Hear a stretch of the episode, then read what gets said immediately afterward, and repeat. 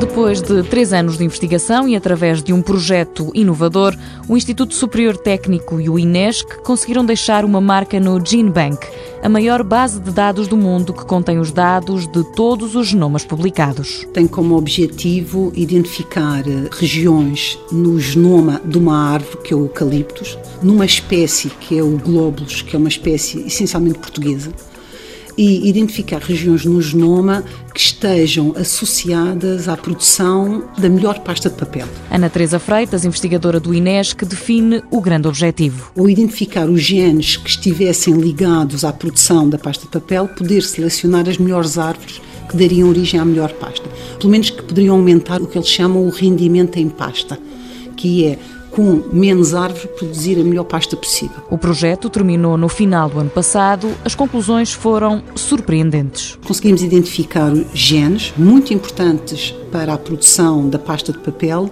e para a melhoria dessa pasta, mas não estão todos juntos na mesma região. Isto é, não se consegue dizer existe um cromossoma, uma região que é a região que está associada. Apesar de pouco expectável, o resultado destes três anos de estudo é muito positivo. Conseguimos identificar no cloroplasto do eucalipto grandis todos os genes, conseguimos dar um nome a todos esses genes, saber exatamente a que é que eles estão associados, qual é a sua função e a sequência atingiu a qualidade suficiente para que pudesse ser aceita no maior repositório do mundo de genomas, que é no GeneBank. Já um genoma produzido em Portugal, que é usado no mundo inteiro como um genoma de referência. Mundo Novo, um programa do Concurso Nacional de Inovação, BSTSF.